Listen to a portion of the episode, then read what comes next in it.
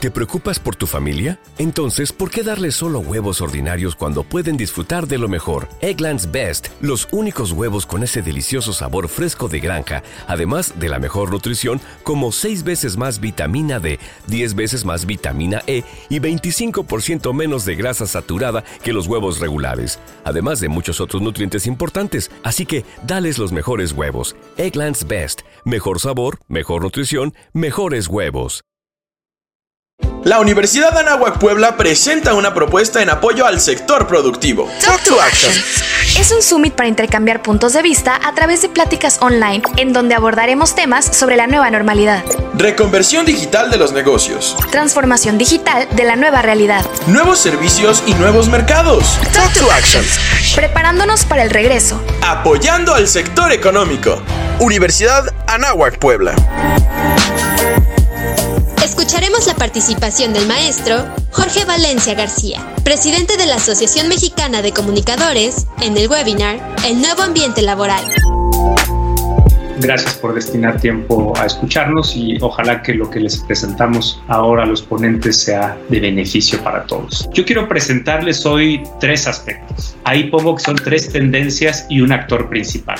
Esas tres tendencias podrían ser otras más, pero son tendencias que en realidad no son producto del coronavirus. El coronavirus lo que nos ha hecho es verlas con mayor intensidad. Una es el teletrabajo o el trabajo remoto, otra es la hiperconexión en la que vivimos y finalmente voy a cerrar con el tema del coworking. Y son tendencias que se han venido desarrollando de una manera a veces muy clara y a veces un poco oculta, es decir, home office y teletrabajo ya existían antes de, la pandemia, la hiperconexión ya estábamos viviendo en ella y el coworking en México estaba menos desarrollado, pero ya existía. Pero vamos a ver cómo estas líneas han transformado el estilo de trabajar y los retos que le imponen a el que es mi tema, la comunicación interna en las organizaciones. Empecemos por el teletrabajo, como lo decía eh, Rodrigo Pacheco, la realidad ha invadido nuestros hogares, el trabajo ha invadido nuestras casas y hoy nuestras casas son escuelas, gimnasios, salas de juntas, espacios de recreación, espacios de yoga, centros de consumo, etcétera, etcétera.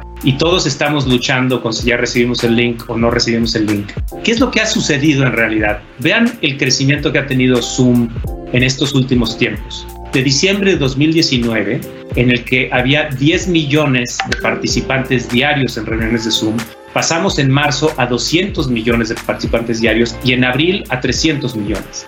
La capitalización de mercado de una empresa como Zoom, que ha sido uno de los grandes ganadores de la pandemia, es equivalente a la capitalización de mercado de todas estas otras aerolíneas juntas. Southwest, Delta, United, International Airlines Group, Lufthansa, American Airlines y Air France KLM. Entonces, esto nos habla no solo de un enorme éxito en un sentido económico, sino nos habla además profundamente de una eh, necesidad de consumo de la interacción.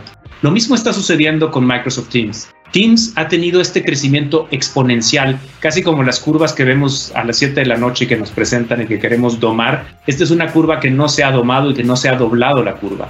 Pasamos de 44 millones de usuarios en marzo del 2020 a 75 millones de usuarios en abril del 2020. ¿Y qué ha sucedido con sitios como Workplace, que es esta red social de Facebook para las empresas? Pasamos en octubre de 3 millones de usuarios pagados a 5 millones de usuarios pagados en marzo. Si lo ven desde marzo del 2019, es un crecimiento de un 150%.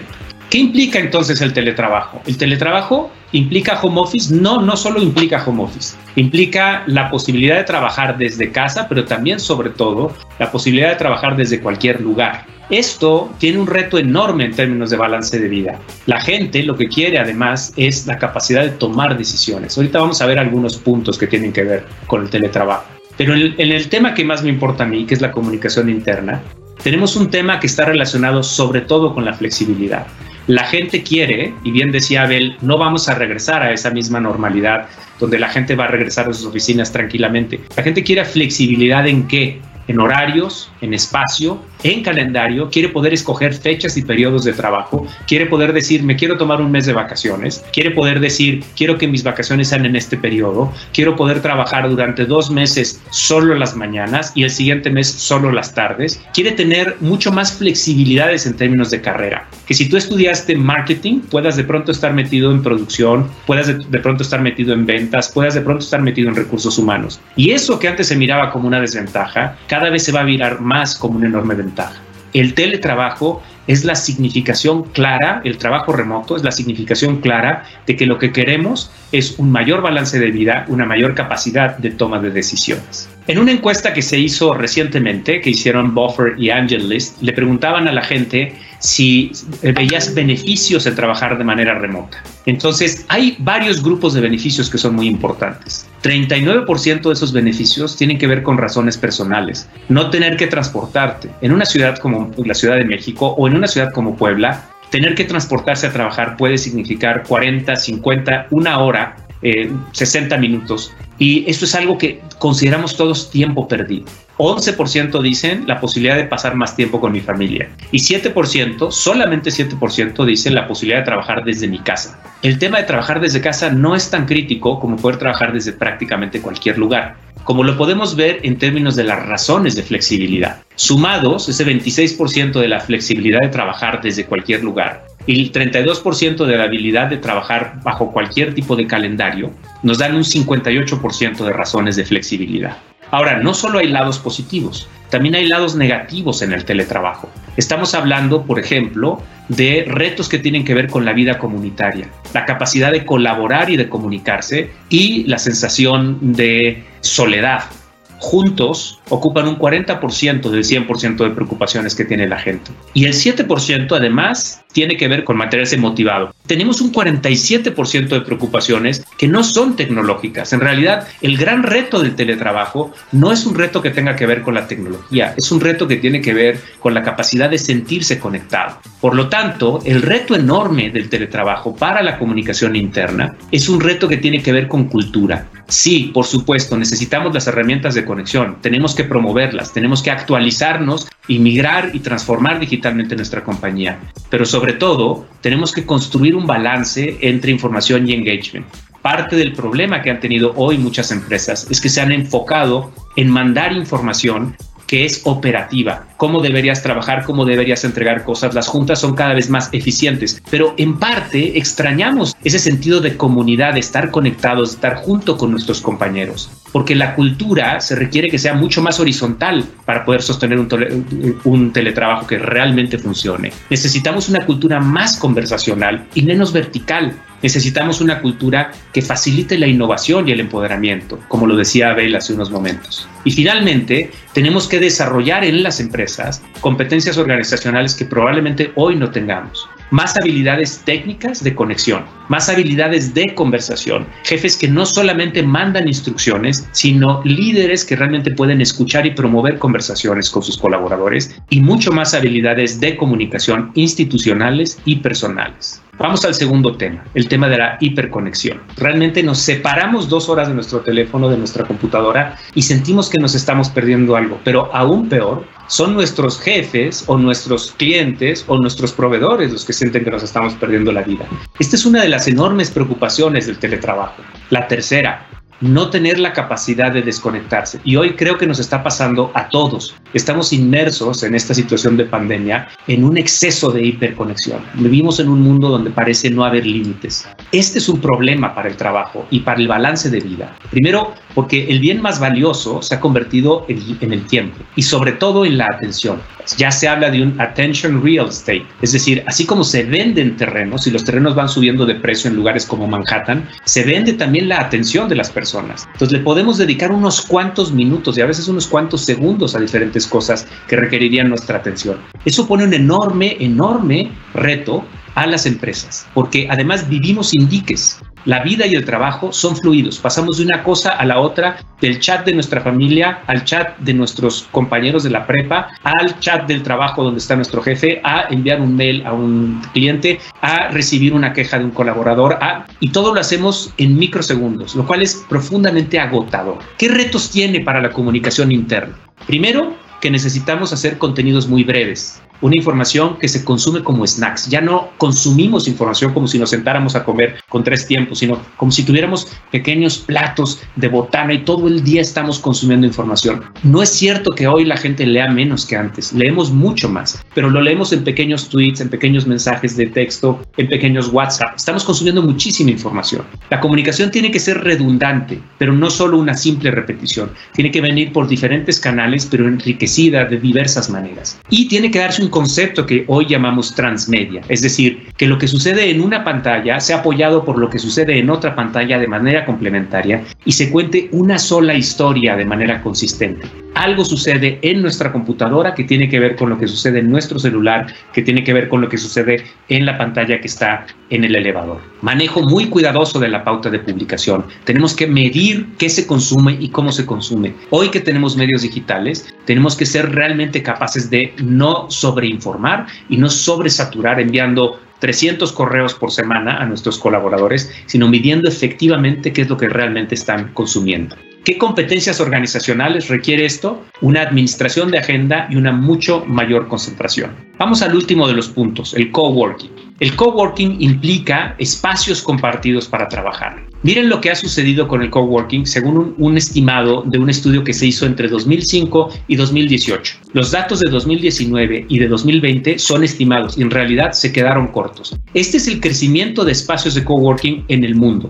Tres espacios de coworking en 2005 a 26.300 en 2020. En realidad se cruzó largamente la línea de los 40.000 espacios en 2020. ¿Por qué nosotros no lo vemos como una situación tan crítica en México? Bueno, porque nosotros cabemos en esa pequeña barra negra que dice Rest of the World. En realidad es en, el, en la región de Asia-Pacífico y en la región de Europa y Medio Oriente donde ha crecido mucho más el coworking. Pero es un tema que viene para acá, sin duda. ¿Qué implica el coworking? 82% de los respondientes de una encuesta reportaban que el coworking había expandido sus propios networks profesionales. Y eso es poderosísimo es uno de los grandes beneficios que tiene la gente. 64% dice que el coworking se ha convertido en una fuente para poder cerrar mejores negocios y para poder hacer mejores referencias de negocio. En promedio, todos los coworkers eh, interactúan con una a cuatro miembros por día. Tienen mucho más interacciones humanas y el 83%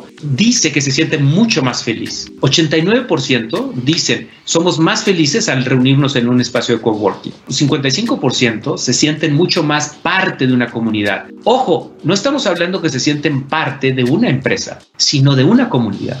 Entonces, el coworking está inaugurando una nueva manera de ser empresa, porque tú tienes a la gente trabajando en un lugar donde su comunidad, su tribu, no son necesariamente los miembros de la propia empresa. ¿Qué retos nos deja el coworking?